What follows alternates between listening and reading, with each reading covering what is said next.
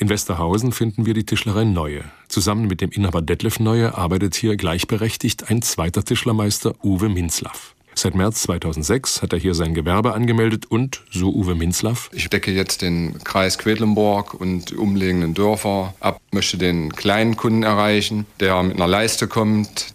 Wenn einer Möbel braucht, dann bekommt er von mir auch Möbel. Es ist das Spektrum für den kleinen Mann, es ist das Spektrum für den erhobenen Anspruch, so wie die Kunden das wünschen. Meine Devise, ich bin der Tischler, der die Wünsche erfüllt. Also so, dass jeder damit bedient ist und zufrieden aus meiner Werkstatt rauskommt. Und Uwe Minzlaff ist Tischler aus Leidenschaft. Ansonsten arbeite ich, weil es mir Spaß macht. Wenn einer mit dem Stuhl kommt, der kippelt, was können wir denn machen? Dann soll er den hier lassen, dann kriegt er wieder nach Hause gefahren, der ist geleimt und steht.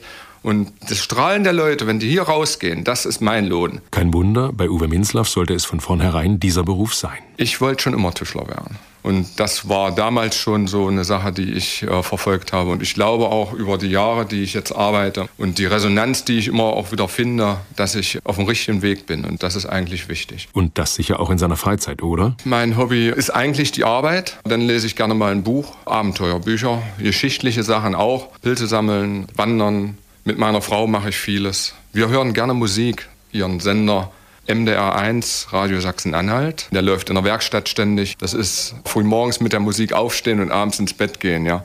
Also äh, das ist schon eine Sache, wo man auch sagen kann, ist ein Hobby. Es ist jeden Tag was anderes, wie findet Mücke oder Sonntagabend, Wunschabend.